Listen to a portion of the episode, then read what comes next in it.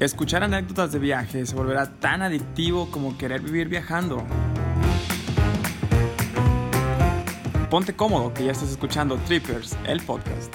Síguenos en Instagram, arroba trippers.podcast. Y el trip comienza aquí. ¿Qué tal amigos? ¿Cómo están? Bienvenidos a un episodio más de Trippers, el podcast. ¿Cómo estás, Cristinita? Aquí te tengo de lado. Bien, amigo, ¿y ustedes? Muy bien, muy bien. La verdad es que muy, muy contento y muy emocionado por el tema que tenemos el día de hoy. A ver, Memito, eh, cuéntanos un poquito de qué vamos a hablar ahora. Oigan, este, cuando me, me- me mencionaron el, el- el tema de hoy, yo la neta no tenía que idea de que existía este tipo de, de turismo. Yo creo que nadie, güey. Nadie. Yo todavía no tengo idea, pero ya fui por mi escapulario, ya. por su Cristo y De por hecho, sí ya, se me hizo raro ya. que Cris acá llegara acá rezando unas con, cosas y con una tal. Biblia y todo. Sí, oigan, ahí les va. El tema, el tema de hoy eh, se llama eh, necroturismo. Entonces ya se pueden dar más o menos idea de, de- de qué es lo que vamos a hablar. Y para esto no sé si recuerdan que hace unos episodios tuvimos un súper invitado a Daniel Peregrino, eh, el que nos contó de, lo, de la- los manejadores, de lo de los artistas. De No artistas. sé si recuerdan. Exacto. Sí. Entonces, bueno, lo tenemos nuevamente aquí vía remota hasta México DF. ¿Cómo estás, Luis? Eh, perdón, Dani. No me llamo Luis, pero sí, Daniel. Este... Dani, ¿cómo estás?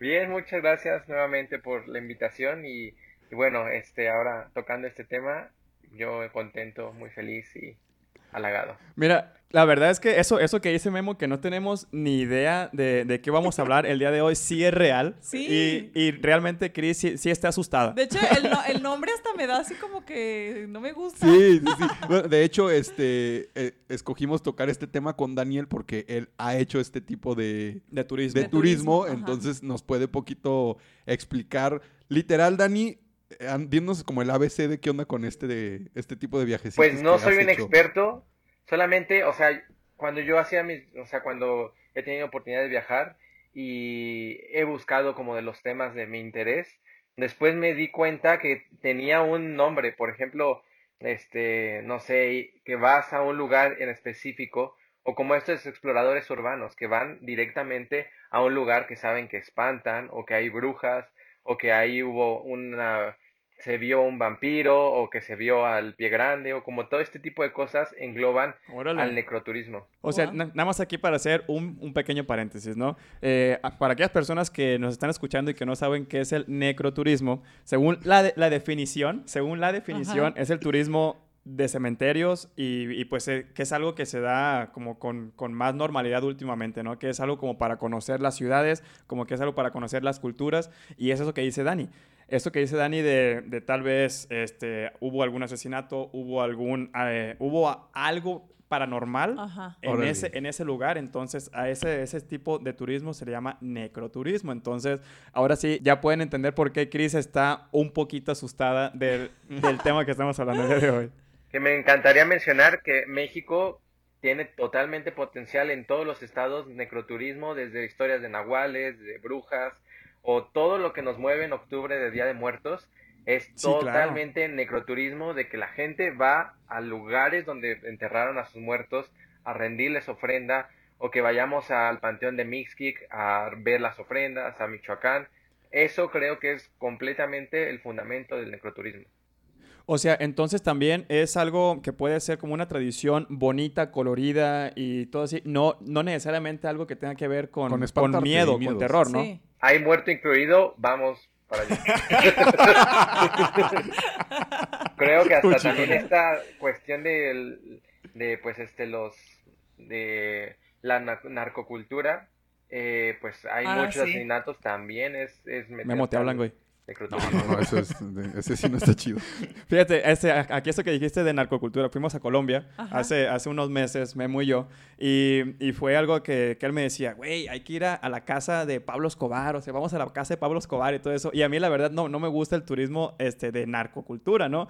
Pero Memo, no sé qué, qué lo convenció al final, amigo. Este, ¿Por qué no fuimos, güey? No, eh, estaba en otra, una parte estaba en Medellín y otra parte sí estaba en este, en, en Cali, me parece. O sea, habían ciertos lugares, pero la parte que sí fuimos era donde estaba el tour del barco, que te decían que esa casa Ah, y que todo. la casita y que o sea, no, no es de que me, me encanta así de que quiero conocer todo eso, pero es como Es que que de, es re- parte de la cultura de, de Colombia. de Colombia. Entonces de repente empiezas a ver, este, o te llegan ¿no? ciertas series y todo, y como que te empieza a llamar la atención ciertas cosas. Es correcto. Y es lo mismo Y que... entonces toda esta parte entra en, en lo en todo este tema de necroturismo, o sea, toda esa parte de, de, no sé, por ejemplo, también Malverde y todo ese tema. Pues según mi punto de vista, sí, o sea, santería, claramente, o sea, Ajá. si vas, por ejemplo, desde Puerto Rico o en las estas islas, Puerto Rico, República Dominicana, que eh, o Cuba, que usan mucho la santería o el- la religión yoruba, claramente creo que es parte del narcoturismo.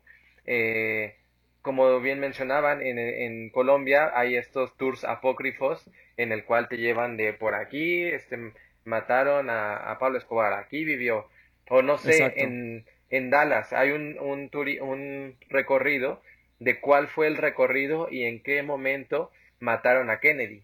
Es como muy, muy famoso también ese, ese, ese tour. Wow. Ahí um, estaba viendo el otro día un documental de un señor que se dedica a eso y él hace su vida dando tours de, de cuando mataron a Ken- Kennedy. Te lleva en un carro muy parecido, te dice justo aquí lo dispararon, de ahí le dispararon. Entonces, todo eso es parte de... Claro, se escucha bien, o sea, como que entretenido, obviamente no es algo que Sí. eres súper fan de la muerte, vaya, pero creo que es algo de interesante ver, o como por ejemplo cuando te dicen en Berlín todo así de que muro de aquí Berlín. abajo estaba Hitler, por ejemplo. Claro, así de, exacto. "Güey, no o mames, por ejemplo, chingón". ir ahí al... ¿Cómo se llaman los campos de, de concentración? De concentración. Ajá. eso es parte del necroturismo, ir, no sé, tal vez hasta a donde, eh, bueno, el, el, el problema este de, ay, se me olvidó el nombre, de la planta Chernobyl? nuclear ¿De Chernobyl? de Chernobyl, claramente es un necroturismo también, o ir a Hiroshima en la parte donde cayó la bomba, es Órale. necroturismo. O sea, entonces te refieres a la parte de necroturismo como eh, hacer turismo de alguna tragedia que pasó y sobre eso, sobre Pues eso formar. lamentablemente sí. Wow. Como esta parte también en Chicago creo que hacen tours de, de Al Capone y todo ese, todo ese rollo, ¿no? ¿Eso también entraría? Claro, eh, una vez me tocó ¡Qué estar chido! en Chicago y mucha gente va a un club de, de, jazz, no me acuerdo el nombre del club, y justo no, me, no nos dejaron entrar porque una de, nuestras una de las personas que iba con nosotros no traía identificación, pero justamente Ajá. íbamos ahí porque es parte del tour, porque ahí era al, tu- al lugar de jazz que más iba al Capone. Ay, qué Órale. chingón. Órale, entonces yo creo que yo también sí soy fan de un poquito de este turismo que no me había dado el- Con cuenta. el nombre suena bien Pa- a mí me traumó pero- toda la parte de, de, pues del área de De Alemania, de toda la Segunda Guerra Mundial y, y- o por ejemplo en, en Vietnam de lo de la eh, lluvia naranja, o sea, todo Ah. eso son desgracias y todo, pero como que me empecé a interesar en esos temas porque quieras o no es parte de la historia del Es país. parte de la Sí, claro. historia. Y es la parte que más me gusta de, de cuando viajas, de empezarlo a aprender en ese mismo momento. Como Exacto. que regresarte y cuando te digan, aquí exactamente donde estás parado, pasó esto. O sea, fui también a un lugar de en donde cayeron las bombas de, de Vietnam. Oh, Güey, está cabrón ver todos esos hoyos todavía en esta época. Qué duro. Y es Sí. fuerte. Y pues se siente una vibra, no sé si compartes conmigo esto, Dani, pero en ciertos lugares Totalmente. se, se- se siente súper pesada la vibra. Yo creo que es como toda esta parte entonces como obscura, ¿no? Como de la historia de, de los países o de algún lugar, ¿no? Como esa parte, sí, como obscura, como, no sé, como de acontecimientos fuertes, ¿no? Claro. Totalmente. De hecho, si hacemos este un poco de reflexión, no sé, ir al monumento de la, de la Revolución aquí en la Ciudad de México, pues es también un poco de ne- necroturismo porque son tumbas, ahí están metidos, Sí. o sea, ir al Ángel de la Independencia, como hacer este tipo de cosas, aunque directa o indirectamente lo estás haciendo, ¿me explico? Oye, Dani, ¿y tú cuando viajas, este, tienes la intención de hacer necroturismo o vas y llegas y buscas al- algún guía, un walking tour o algo así exclusivamente de esto? Pues en realidad, o sea, hay como Llévame a ver muertos. que- hay puntos que, que sé que, por ejemplo, en la ruta de, de- del tour en que estuve en Nueva Orleans, o sea, día libre en Nueva Orleans, bien, perfecto. Y hay muchas cosas en Nueva Orleans, desde el vudú, desde que era la ciudad de los vampiros, o hasta desde que grabaron este la entrevista con el vampiro en ese, en esa ciudad. Eh, ¿Ok? ¿Qué más? Por ejemplo, hay una, ahí sí fui muy específico porque en Nueva Orleans hay una de las mansiones de que el dueño mataba a todos sus esclavos. Ya toda la gente que estaba ahí los se volvió loco y los mató. Y ahí sí hay, ¿Cómo crees? tuve ahí a todos mis amigos, con, así le dije, vamos a esa mansión, vamos. Y ya íbamos como tres, cuatro de nosotros. Todos bien y yo asustados, así, güey. esta es la mansión, y como todas se parecen en el barrio francés, era como, ¿esa es la mansión? No, creo que es esa. ¿Cómo es? Y hasta ya iba preguntando, y ya, bueno, ya nada más que estar ahí cerca y sentir como la vibra, ese fue mi gratificación. No se puede entrar ni nada, pero sentir la vibra de ahí, porque la historia era tan dramática que de la, de la puerta, de las puertas y la ventana escurría sangre de tanta gente que mató. Guau. Ay, güey.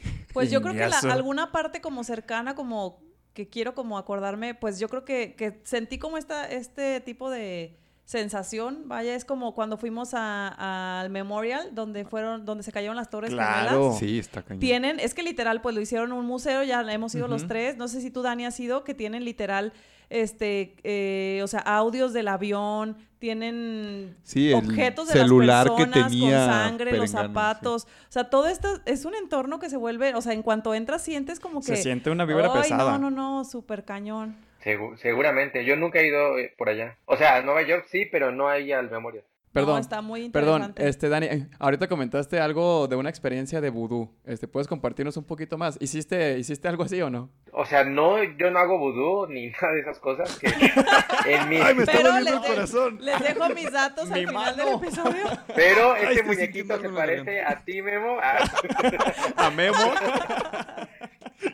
No, no, no, no vudú, pero justo también regresando ahí a Nueva Orleans, sé que es de los lugares más fuertes, o sea, ya de, de en el tema de vudú.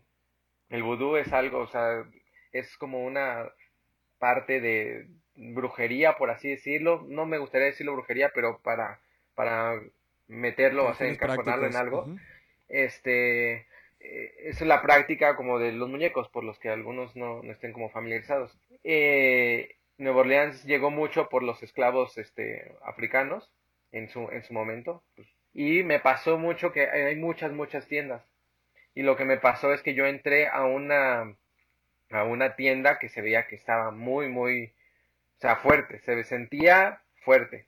Íbamos eh, unos amigos y yo entramos y yo no escuché cuando el, el, el que estaba atendiendo la tienda dijo no pasen, porque cuando, lo que pasa ahí es que cuando están haciendo sesión no dejan pasar a la gente.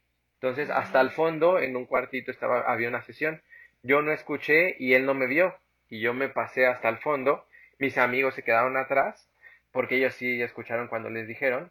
Y yo me fui hasta allá y abrí una cortina y estaba en una sesión. Pero la vibra que sentía era tan, tan fuerte que sentía que en la, en la pierna me, me picaban como con un cuchillo. No manches. Yo así caliente, caliente y, y me voltearon a ver cuan- porque abrí la cortina y me dijeron, salte, o sea, no, no puedes entrar. Salte o No sí te lo mames. entierro de de veras. No, corte B, Dani en un hospital con un cuchillo enclavado en la pierna. que sí puede, ¿verdad? real. ¡Qué Seguramente. Oye, Dani, ¿se puede decir "No, que esa es como de las veces que has fuerte". sentido más, este, que has sentido más este tipo de, de necroturismo? ¿E- ¿Esa anécdota o, o ot- otro, otra escena en la que te hayas sentido como con miedo o que dices, ay, güey, aquí está, ahora sí me estoy espantando? Con miedo, una vez estaba en Buenos Aires y, y me quedé cerca del cementerio Recoleta, que si alguno tiene la oportunidad de ir a ese cementerio, es uno de los cementerios más bonitos. ¿Qué hay ahí en ese cementerio que es muy bonito? Ah, las tumbas, las tumbas son muy muy bonitas, o sea, todo está bien acomodado y como que ahí este la mayoría de pues, la gente de mucho mucho dinero, esa área es como por decir un en Ciudad de México un Polanco más o menos. Mm. Ya. Ok. Entonces es como de- era gente de mucho poder adquisitivo, entonces las tumbas parecen así monumentos hermosos. Entonces yo me Wow. fui ese día, mm, eh, no paraba de llover, llevaba como tres días lloviendo ahí en Buenos Aires y me metí y me fui por las por las tumbas y raramente justo cuando estaba ahí fue cuando hubo un apagón. Hubo un apagón en toda la ciudad y después no me, me di cuenta y no fue solamente en la ciudad, fue en todo el país y hasta otros, Wow. otra parte. Entonces todo estaba muy oscuro, llovía y estaba güey. tétrico. Y Dani saca su ouija en ese momento. ¿Saco qué? la ouija, güey. Aquí Ah, no, en medio de las tumbas. no la había llevado. O una, una de bolsillo, debería haber una de bolsillo así de, ah, perfecto. No, güey. Perfecto. Pero no, no se necesitaba. Así vas sobre los pasillos y te van así susurrando, te van haciendo como... shh, shh. Y como Ah. estaba hombre, O sea, me güey. imagino que todo eso te encanta, pues no es como que te da miedo. Pues sí, sí, me encanta, en parte sí, pero pues es que imagínate, si los vivos tenemos tantas cosas que contar, los muertos, ¿qué cosas no tienen que contar entonces? Exactamente. Porque yo tengo una amiga que, este, fíjate, hasta ahorita que conozco este tipo de turismo, yo no lo conocía, no, le voy a preguntar a ver si ella, este, sabe como de este término, me imagino que sí, pero ella le fascina todo lo que tiene que ver con eso, o sea, ella paga, por ejemplo, creo que hay, hay aquí varios hoteles que hubo matanzas hace mucho y todo eso, y ella va a los tours, pagan porque los dejen entrar a los hoteles, este, hace poquito nos contó de uno, y le encanta, ella es de la que 3 de la mañana sola en su cuarto viendo Ay, películas ¿cómo de terror. ¿Qué necesidad? Pues. Pues neta, y le da risa. O sea, ella dice, no es que me da risa. Pocas películas de verdad de miedo le dan Ajá. miedo. Entonces, y yo que toda mi infancia no pude bañarme porque eso A- me iba a salir de a la mí me da regadera. miedo, a mí me da miedo Scream, güey. No, pero yo no ella neta le, le super fascina, le encanta ir a los tours estos cuando es Día de Muertos o Halloween en los, eh, justo en los panteones, o eso que les, me acuerdo muchísimo que no sé qué hotel aquí en Guadalajara que hubo una matanza que lo cerraron y se quedó así como intacto. Ajá. Fue y dice que sí les pasaron cosas. O sea, le encanta ese tema. No, Órale. no lo entiendo. No sé si ha viajado para hacer este tipo de viaje, pero le fascina. O sea, No, jamás, güey, jamás. O sea, soy muy cinéfilo. En la vida pagaría así por estresarme dos horas. O sea, No, pagar no. por estresarme y todo eso. La neta es que, Sí, es no. que no, pero, pero bueno, la verdad es que está súper interesante este tipo de, de turismo, ¿eh? O sea, por lo menos ponerle nombre ya. O sea, Sí. que, que, que- que No, todo esto. Y realmente darnos cuenta que todo mundo hemos hecho este tipo de turismo, lo que nos están escuchando Claro. En algún momento. en algún momento, pero a lo mejor no sabías ni que te gustaba, ni que realmente estabas poniendo tanta, tanta atención a Ajá. esos temas. Fíjate Sí. que cuando, cuando Dani nos comentó de, de hablar de este tema de necroturismo, yo la verdad que me puse a pensar de cuándo, cuándo había hecho yo ese tipo de cosas sin, sin tener idea de qué, se, este, de qué era ese tipo de viajes, ¿no? Y la verdad es que tengo que reconocer que lo único que se me vino a la mente fue de la casa de terror de Disney, güey. y de estudios universales. no, bueno. Así, Pero ya ir a así Disney como... es hacer necroturismo, o sea, hay muchísimas eh, cosas bien perturbadoras, o sea, te voy a con- perdón que te interrumpa, pero ahora que ya No, dale, dale. Disney, ¿tú sabías que uno de los de los esqueletos del juego de, de Piratas del Caribe, Ajá. cuando están en, en los esqueletos ahí como encerrados, uno de los Ajá. esqueletos es real? No me digas eso, por favor, güey. Luis es súper fan Yo de soy Disney. súper ¿eh? fan de Disney, fan la de Disney. verdad. Hay cosas muy cabronas, muy muy cabronas, y uno de esos esqueletos lo donó a alguien, pero es real. O sea, Justo no el, de es- la no dere- es- el primero de derecha a izquierda, ese es real. El primero de derecha a izquierda. O sea, entonces cuando vayamos, chavos, hay que tener ese, es- ese en mente. O sea, ese... Güey, o sea, neta que esto sí, para mí es algo, algo completamente nuevo y que es completamente como extraño saber que, pues, que no sabemos qué vemos realmente, güey. Sí, fíjate que en, en Irlanda, ahora recapitulando, hay muchísimos eh, panteones y, y hay mucho turismo de este, de este estilo.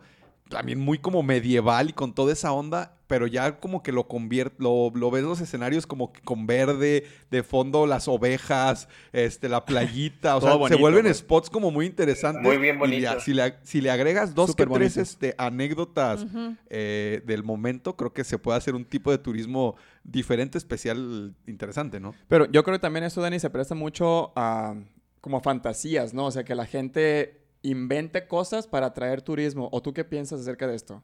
Pues sí, o sea, también existen, como dices, la- las leyendas o las tradiciones que también se prestan y la gente va justamente por eso.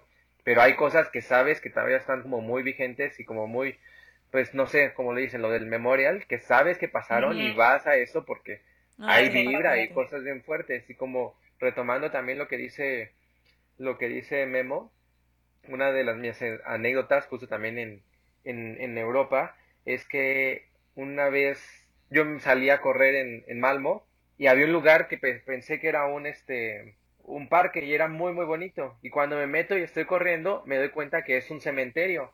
Pero el cementerio es súper bonito, todo verde en todo, y las tumbas así te acercas, tus nombres en, en sueco, pues claramente no, no, no le entendía, pero era muy, muy bonito y todo acomodado y después había un molino, entonces lo fundieron ya con el parque y pues ya la gente no sé si se dé cuenta o no, pero está bien padre. ¿Te acuerdas, Memo, cuando fuimos a, me estoy acordando, a San Miguel de Allende, que en la noche tomamos un tour también que te van explicando todo así de, ¿no te acuerdas? Así como de leyendas, justo eso era como de leyendas. Ah, de- sí, sí, sí, En sí, San sí. Miguel, ¿te Sí, acuerdas? sí, y sí, fue justo en la noche, íbamos todos bien asustados. Es parte de lo que decía Luis, como que también este, hacen este tipo de tours que enganchan mucho a la gente y quizá cosas son verdad, cosas no. Pero sí me acuerdo que se trató como de puras leyendas y cosas así como del pasado. Estaba súper Sí, interesante. está padre. Sí, ya recapitulando, sí, hay dos que tres que me han gustado mucho. Oye, este, Dani, ¿y aquí en México dónde más has ido hacer ese, ese tipo de turismo? En México, a ver, ah, bueno, en Zacatecas, de donde es mi familia, hay muchísimo, muchísimo, muchísimo. Y de hecho, una vez, no lo hice con esa intención, pero en parte de, de la escuela yo la hice en, en la ciudad de Zacatecas, y una vez nos pidieron hacer como un, como un, este, como un trabajo. Y, y haciendo ese como documental que nosotros estábamos haciendo, hay una parte en Zacatecas que se llama La Bufa. Y pues hay muchísimas, muchísimas leyendas. Y justo nos fuimos a grabar en la madrugada al Cerro de la Bufa. Y después ya escuchando las grabaciones, sí escuchábamos como voces de pues, que no, no eran de nosotros. Y otra, Está chido. y otra es que mm, en las este, iglesias hay, bueno, todos Zacatecas, abajo hay túneles. Y en una vez en una iglesia me metí y me encontré una puertita a- en... Está aquí como el atrio y acá hay otra, como otra parte, no sé cómo se llama, pero una capillita como al lado. Ajá. Y en esa capilla había un, una alfombra, levanté la alfombra y me encontré una, una puerta. Y dije, bueno, voy a Y- meter. Ah, curiosito. Bueno, Ay, pues güey, hay- pero- hay una puerta que no sé dónde vaya a Este, salir. este Dark. Dani se sentía Mario Bros, güey. Y, y este de ver Dark. Y me metí a esa puerta y justo me- no, entramos, o iba con un amigo, entramos y de hecho no sé dónde quedó esa foto, pero bajamos una escalera chiquititos. y en esa escalera había un cofre chiquitito de cristal y había niño, un niño, una, un No niño como un niño momia, ¿Qué? No. vestido así bien bonito y todo, pero había un niño abajo y así en, en su como sarcófago de cristal. Estaba muy perturbador. Ya vi que te late como que colarte ahí a donde no puedes y... Oye, Dani, por ejemplo, justo a ti que te encanta este, este tipo de temas, ¿qué sería como tu top, top, top en algún lugar del mundo como para ir a hacer este, este tipo de viajes? Mm, o sea, donde hay muchas, muchas cosas, creo que sí es Nuevo Sí, algo que te encantaría. Ajá. Nuevo Orleans ¿Nuevo sí Orleans? está muy cabrón. en ese Y que no hayas sitio. ido y que te falte. He ido a Londres, pero no he hecho eso. Entonces creo que, o sea, como en Uy, parte de Inglaterra, creo que también hay un chingo de cosas. Una anécdota que creo me que gustaría compartir, que es algo, o sea, está padre y está bonito, como de coincidencias, y involucra a alguien que claramente murió en ese hotel. Y yo soy muy fan de Nikola Tesla. Y justo Órale. el- un- la primera vez que fui a Nueva York, fui por cuestiones de trabajo, pero eh, me di cuenta que nos íbamos a quedar en el hotel donde murió Nikola Tesla, en el New Yorker, Mm. que fue, ahí- fue donde vivió los últimos años y ahí murió, en uno de los cuartos. Entonces yo estaba muy, muy, muy emocionado y de hecho como que todas las coincidencias empezaron a, a- a presentarse y justo hasta el mismo día que llegué era el día del cumpleaños de Nikola Tesla. Ah, no. Entonces yo estaba así súper emocionado y dije, wow, hasta es esta fecha, pasó. Y estaba tan emocionado en la madrugada. Ese hotel tiene unas habitaciones como súper pequeñitas. Es muy, muy, muy grande. De hecho está ahí por el Madison Square Garden, aquí, ah, como a una calle. Y cuando fui, eh, como que nada más decían, sí, aquí vivió Tesla y, y ya, ¿no? Pero después como que se empezó a poner un poquito más de moda y de hecho ahora ya en ese mismo hotel, en el sótano, hicieron un tipo museo de Nikola Tesla, pero antes nada, solamente nada. estaban como las placas en, en las habitaciones en el que... en y lo bonito es que en la madrugada yo estaba súper emocionado y le escribí una carta, ¿no? A Tesla, así como, ven, me- seguramente me va a responder o va a pasar algo, ¿no? ¿Qué? no, no. Como a las 3 de la, 2 de la mañana, sí, le escribí la carta y ya fui a donde eran sus habitaciones y justo enfrente de sus habitaciones había un cuadro. Y ahí ya dejé la carta y yo todo bien, así, estaba bien contento, toqué las puertas y todo.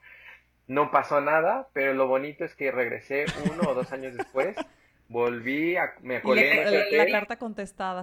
No, no estaba contestada, pero seguía la carta en el atrás del cuadro que lo había dejado. Neta. Ay, güey. No manches. Es que lo ves bien emocionado y yo así muriendo de miedo por dentro.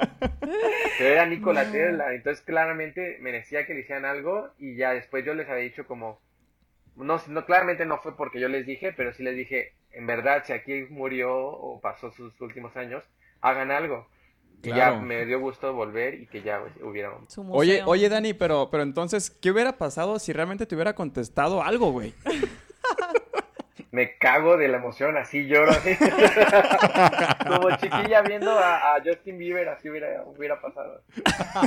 No manches, qué cañón. No, la verdad que qué miedo, cabrón, la verdad con estas partes. Oye, y to- todo este tipo de, de- de cuestión, ¿cómo es que te nació?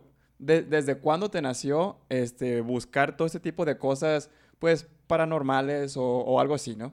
Pues en realidad es como, pues desde niño he estado como muy afín a esto, como pues de esas anécdotas de, de tías o de, o no sé si han, o sea, han escuchado de que, oh, el niño tiene abierto como el cerebro, tiene abierto el tercer ojo, ese tipo de Ah, cosas. Sí, sí, sí, sí, sí. Pero claro. desde niño yo he estado así, nunca se me cerró, así que lo aprendí a, aprendí a hacerlo, aprendí a hacerlo parte de mi vida y, y está bien, o sea, es, creo que es más parte humana eso que, no sé, que otras cosas que estamos haciendo. Creo que es algo muy parte humano, ser como un tanto espiritual, como tener esta, percibir las vibras, como estas cosas.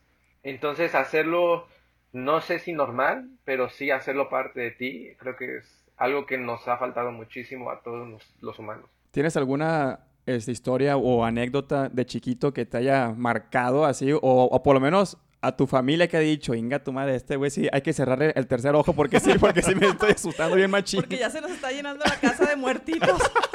Pues, sí, aquí está mi mamá, si quieren, mi mamá tiene todas esas anécdotas de cuando yo le, le- de niño, pues, tenía amigos imaginarios, pero esos amigos imaginarios me daban, me contaban historias o información que no podía yo aprender de Ah. otro Decir. lado, y más en- no, como en los noventas que no había internet, o sea, que yo pudiera haberlo investigado. Tenía un amigo Claro. imaginario, por así decirlo, Ajá. que justo se llamaba Ramsey cuando era niño, y él me contaba historias de desde Egipto, desde Lemuria, como cosas así como ya de antes. Y yo le contaba a mi mamá, y mamá decía, pero ¿de dónde sacaste eso? O algo muy peculiar era de que yo le decía a mi mamá cuando era niño, no sé si pasa o de que te acuerdes de vidas pasadas o lo que sea, pero yo Ajá. siempre le contaba a mi mamá anécdotas con el, o sea, el principio de la oración era cuando yo era grande. Ah, no manches. Yo decía, cuando yo era grande hacía esto y esto. Cuando yo era grande hacía esto y esto. Y mi mamá decía, pero tú eres un niñito, no puedes estar haciendo esto". ¡Qué miedo! Entonces, de ahí, o sea, en realidad, este, pasó y después a los nueve o diez años mi papá murió. Y bueno, esa es otra historia, pero antes de que muriera, uno, un ente me decía, me explicó cómo era la muerte y fue como más, más tranquilo. Entonces, o sea, o sea, al- entender por qué alguien, la alguien te muere. preparó antes de que pasara ese evento. antes de que pasara, sí. Pero, pues bueno, eso fue como parte de, y hay otras historias. Y creo, como les había comentado, creo que, pues si hay- los vivos tenemos muchas historias, los muertos todavía tienen mu- muchísimas más historias y, y está, está bien también que las cuenten. Estaría padre tener un podcast con gente muerta y que te contara toda la historia. Madre. A ver, Cristina, por favor, vuelve, vuelve aquí. Pálida, ¿no? Podcast de gente muerta. No, Qué fíjate que, que justo yo te iba a preguntar eso de que, este, si nada más era como un gusto que tenías tú o realmente eras como de esa, eh, ya ves que hay personas justo que son como más perceptivas o más, más sensibles, que perciben todo eso. Este, yo tengo una sobrina que es así, 100%, como dices tú, a veces nos contaba cosas de chiquita que después sabíamos que allá habían pasado y ella pues ni, ni por la cabeza podía saber, ¿no? Y también Claro. me acuerdo ahorita cuando fuimos, hicimos como, estuvimos un tour como por Michoacán de chiquita, fuimos Janitzio, Pátzcuaro y todo eso. Y tengo un tío que justo es como muy perceptivo y siempre ha sido como, o sea, esas partes, como que ese sexto sentido. Y llegamos, me acuerdo, a una hacienda que era un hotel, no me acuerdo dónde era, pero desde que llegamos, luego, luego estuvo como bien intranquilo, este, y nos dijo, no, nos tenemos que ir de aquí. No, o sea, nos No sé fuimos, qué hay, no, pero nos algo fuimos de ahí, ya después me contó, nos contó mi papá que le contó mi tío que ahí había muerto muchísima gente y que sentía muy cabrón las vibras y pues toda la familia nos tuvimos que cambiar de hotel ya en la noche. O sea, fue todo un show que ya después yo supe, pero yo no sabía que mi tío era como percibía todas estas vibras y todo este tema así tan cañón. Entonces yo tenía la duda si tú habías sido así o eras así o solamente era como un gusto que tenías. No, sí, sí es, par es parte de y pues se mantiene, es como parte que también te, te define y, y está, está, está bien. Fíjate, algo, algo que, que me gustaría preguntarte es, ¿cómo, cómo es que lo, que lo toma tu familia? O sea, por ejemplo, yo no puedo pensar que un- un- mi hijo, por ejemplo, este, cuando, pues cuando tenga hijos, ¿no? Que llegue de siete años y me diga, ah, ¿sabes qué? Es que estoy hablando con una persona que yo no puedo ver, ¿no? Entonces, no sé cómo lo tomaron en tu casa, que, que, que tú digas, ¿sabes qué? Me está pasando esto, estoy teniendo estas visiones, alguien me está hablando. No sé cómo es que tú como niño le puedes explicar o alguien como grande te pueda entender. O sea, ¿cómo fue esa relación ahí? Pues niño-mamá, ¿no? Hijo-mamá.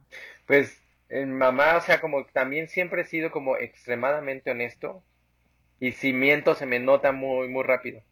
Entonces mamá sabía cuando, pues que no Estaba iba a mentir choreando, y que no sí. le estaba diciendo mentiras de, de algo que yo estaba como viendo o sintiendo. Y además yo le, por ejemplo, iba en la madrugada a despertar a mis papás y le decía, es que no me deja dormir el señor. Dice, ¿cuál señor? Gato. No, no, no. No, ¿cuál señor? Y le digo, ese señor que está ahí. Y me seguía y se paraba solamente a verme en, en la, en la esquina de la, de la cama, por ejemplo. No manches, güey. Y Es ya- que, por ejemplo, si él desde chiquito tuvo este tipo de cosas, pues obviamente su mamá, se, o sea, obviamente entendieron como la situación y pues trataron de acoplarse y de llevarlo de la mejor manera, ¿no? Claro, es como esa parte de o te unes o, o, pues, Sí, o- claro. o destruyes la relación. Entonces era más fácil porque si no, imagínate, nos hubiéramos terminado peleando. Sí. Y para ti sí era fácil diferenciar algo real de algo este, paranormal, por así decirlo. Porque digo, esta, esta, esta historia si dice, ¿das que está un señor ahí parado y que, era- y que fuera un ratero, güey? Por ejemplo. Pasó una anécdota como bastante peculiar donde una vez Pasó una historia muy peculiar donde pas... yo le contaba de un ente que veía y después, días después, mamá también lo vio. ya está privado. No, Memo, Memo, ya. no, perdón. Acá Memo está perdido el Memo. No, perdón, adelante, güey. y mamá también después lo vio y ya como que me llegó y me dijo, oye, el- lo que tú veías es así y así, ya está. Sí. Y dijo, ah, bueno, sí, ya, ya, ya, ahora sí, Ya te te creo creo. completamente. Pero siempre me ha creído y siempre me ha apoyado, o sea, mamá, 10 de 10. Guau. Todo, todo, Pues siempre me ha apoyado en todo y... No, A la- pues a la mamá de- de una Dani, la medalla a la mamá de Dani por... No, es que obviamente es como un shock y, y te digo, aprendes como a sobrellevarlo, pero de que sea algo como muy normal, que no te saque como de onda o que no te dé ci- dé cierto miedo, pues no es. Entonces sí es como que, pues ni modo, tienes que aco- acoplarte, ¿no? O sea, como... Exactamente. Pero qué chido, Dani, que lo has llevado este tipo de cosas a, a- a viajes y, y se ve que lo... Volviendo lo y ahora sí a, a los viajes. Volviendo como que se ve que lo disfrutas cuando vas, buscas todo eso. Exacto, güey. No, de, de hecho sí se ve que lo disfruta bien cabrón, o sea, pero se ve que hasta investigas antes de ir a los lugares, como más o menos para hacer ese tipo de turismo, ¿no?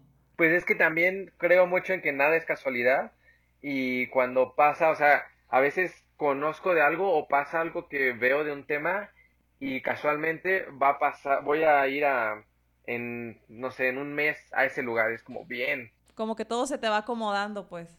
Sí, y también, por ejemplo, a mi novia le gusta también mucho esto. Y Menos mal. Ah, eso es un tema importante, o Sí, sea, la conocí en un panteón. necesita... me salió de una tumba y me enamoré de ella. La conocí en... en Y también ella, si yo estoy en algún lugar y me dice, pregúntales por el niño cabra. Y ya, si yo en Colombia, como, oiga, ¿conoce la leyenda del niño cabra? Ah, sí. No manches. Qué chingón, ¿no? Está bien, perro.